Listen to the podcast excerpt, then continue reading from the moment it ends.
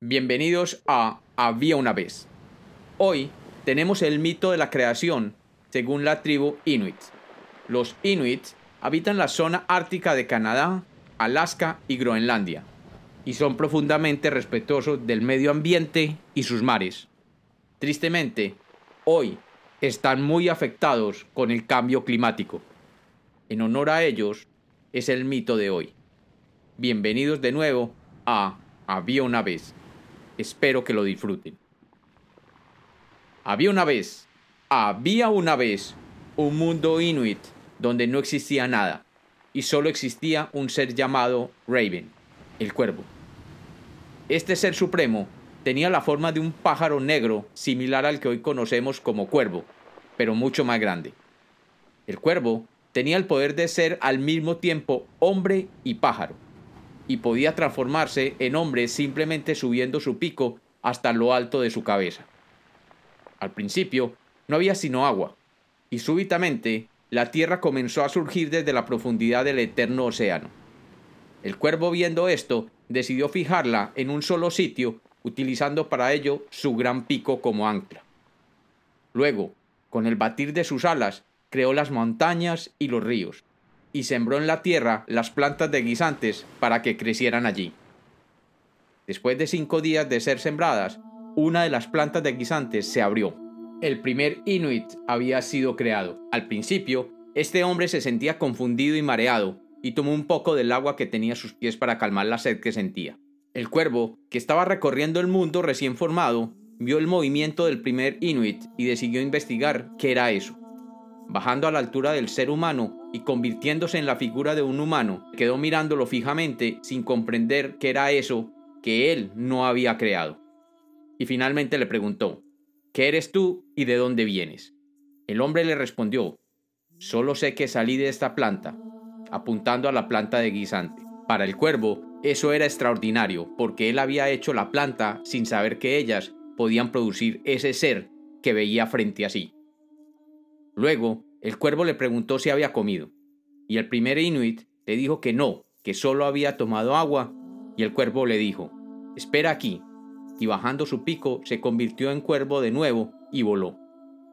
El hombre lo esperó cuatro días, y al quinto día el cuervo regresó con dos fresas y dos arándanos, y le dijo, estas son para ti, deberás sembrarlas para que crezcan y te alimenten en el futuro.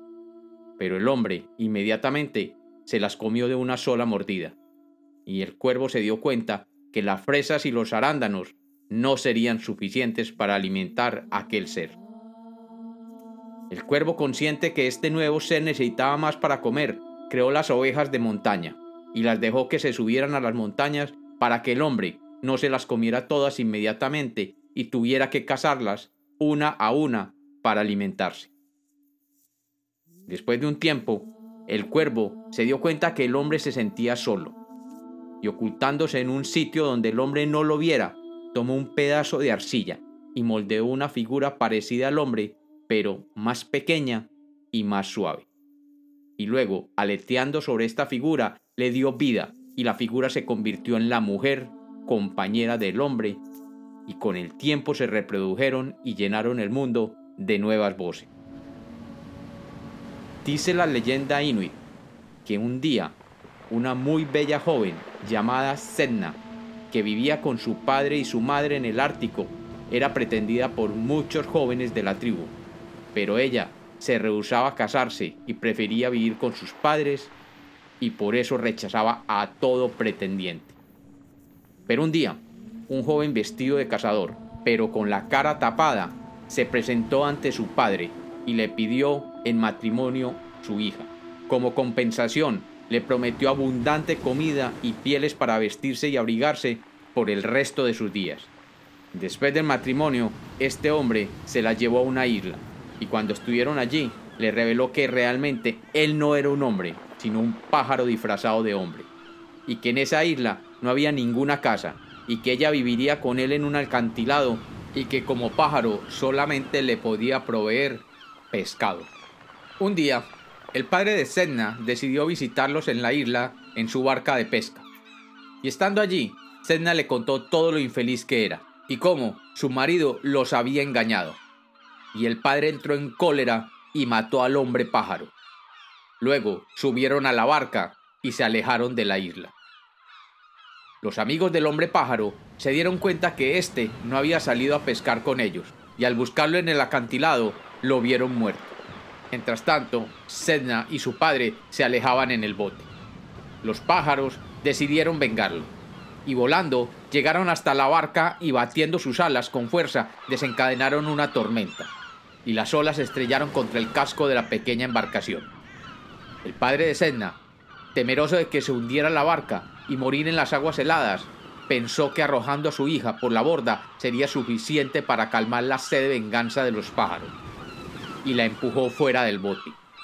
Pero Sedna, que no quería morir ahogada, se aferró con sus dedos al borde del bote, pero su padre, tomando un hacha, le fue cortando los dedos uno por uno.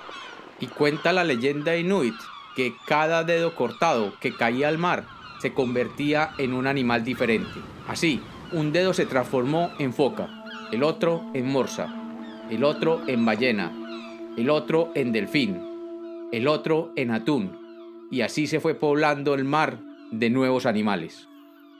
Por su parte, cuando todos los dedos fueron cortados, Sedna se hundió en el mar enfurecido y se transformó en un ser con cabeza y torso de mujer y con cola de pez. Los Inuit la conocen como la diosa Sedna, la que controla y cuida de la fauna marina. Y dicen los Inuit que cuando los hombres no cuidan el mar y la fauna marina, ella desencadena grandes tormentas con su cólera como castigo por el irrespeto y algunas veces esconde los peces y los animales marítimos en el fondo del océano para que el hombre no los pueda pescar o cazar. Y como los cuentos nacieron para ser contados, este es otro mito de había una vez.